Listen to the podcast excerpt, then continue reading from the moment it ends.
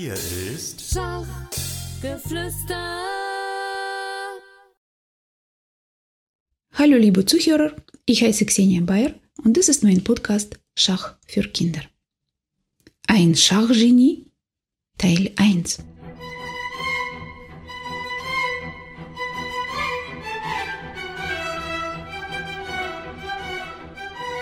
Es ist der 2. November 1858. Auf der Bühne der Pariser Oper läuft der Barbier von Sevilla von Gioacchino Rossini. Der Herzog von Braunschweig und der Graf Isoard sitzen in der Loge des Herzogs. Aber sie schauen die Aufführung gar nicht an. Stattdessen spielen sie Schach gegen einen jungen Mann. Der junge Mann spielt mit den weißen Figuren versucht sich zu konzentrieren, schaut aber versteckt ab und zu zur Bühne. Er würde jetzt sehr gerne die Abenteuer von Graf Almaviva und seinem alten Freund dem Barbier Figaro verfolgen. Die zwei Adligen wählen eine solide, aber eher passive Verteidigung, die Philidor-Verteidigung. Weiß entscheidet sich dazu, aggressiv zu spielen und startet mit Hilfe seiner Dame einen Doppelangriff. Der junge Spieler scheint den schnellsten Weg zum Sieg zu suchen. Vielleicht schafft er es wenigstens, den zweiten Akt der Opernaufführung anzuschauen. Nach dem neunten Zug ist Schwarz bereits in einer Art Zugzwang.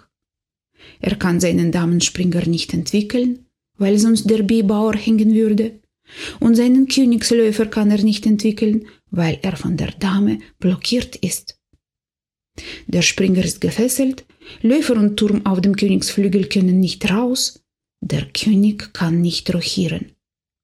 Der Herzog und der Graf suchen angestrengt nach dem besten Zug. Der junge Mann opfert seinen Springer, seinen Turm und danach noch seine Dame und setzt mit dem zweiten Turm bereits im siebzehnten Zug Schachmatt. Jetzt kann er endlich die Oper in Ruhe genießen.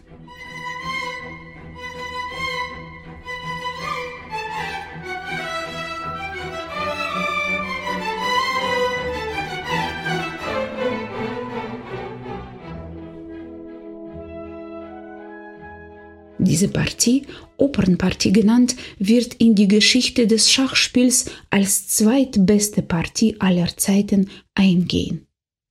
Für Spielanfänger ist sie ein Lehrwerk. Jeder Zug des Weißen entwickelt eine Figur, stellt eine Drohung auf oder schlägt eine gegnerische Figur.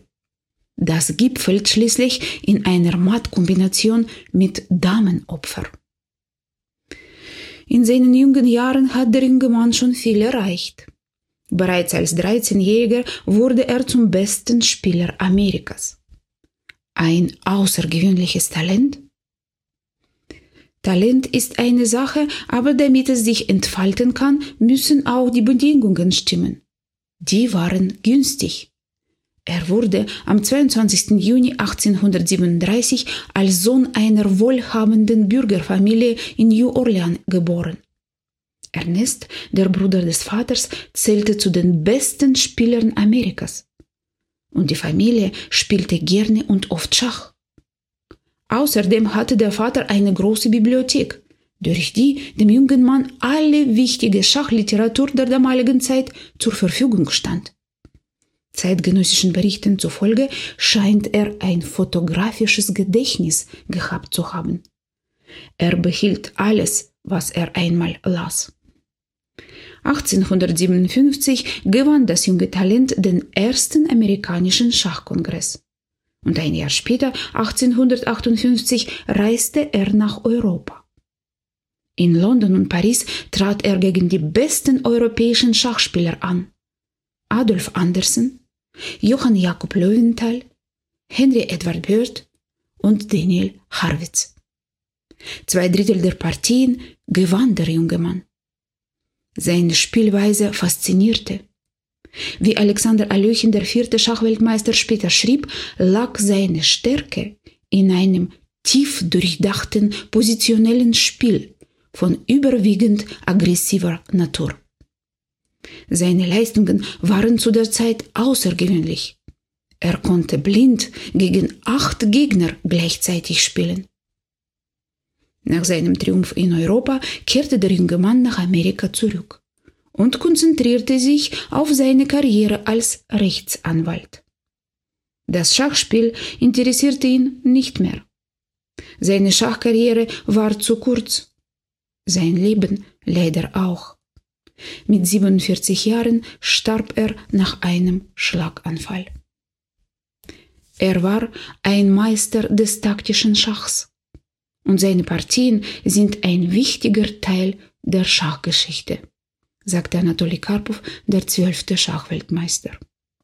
Garry Kasparov, der 13. Schachweltmeister, bezeichnete ihn als ein Genie, das das Schachspiel auf ein neues Niveau gehoben hat.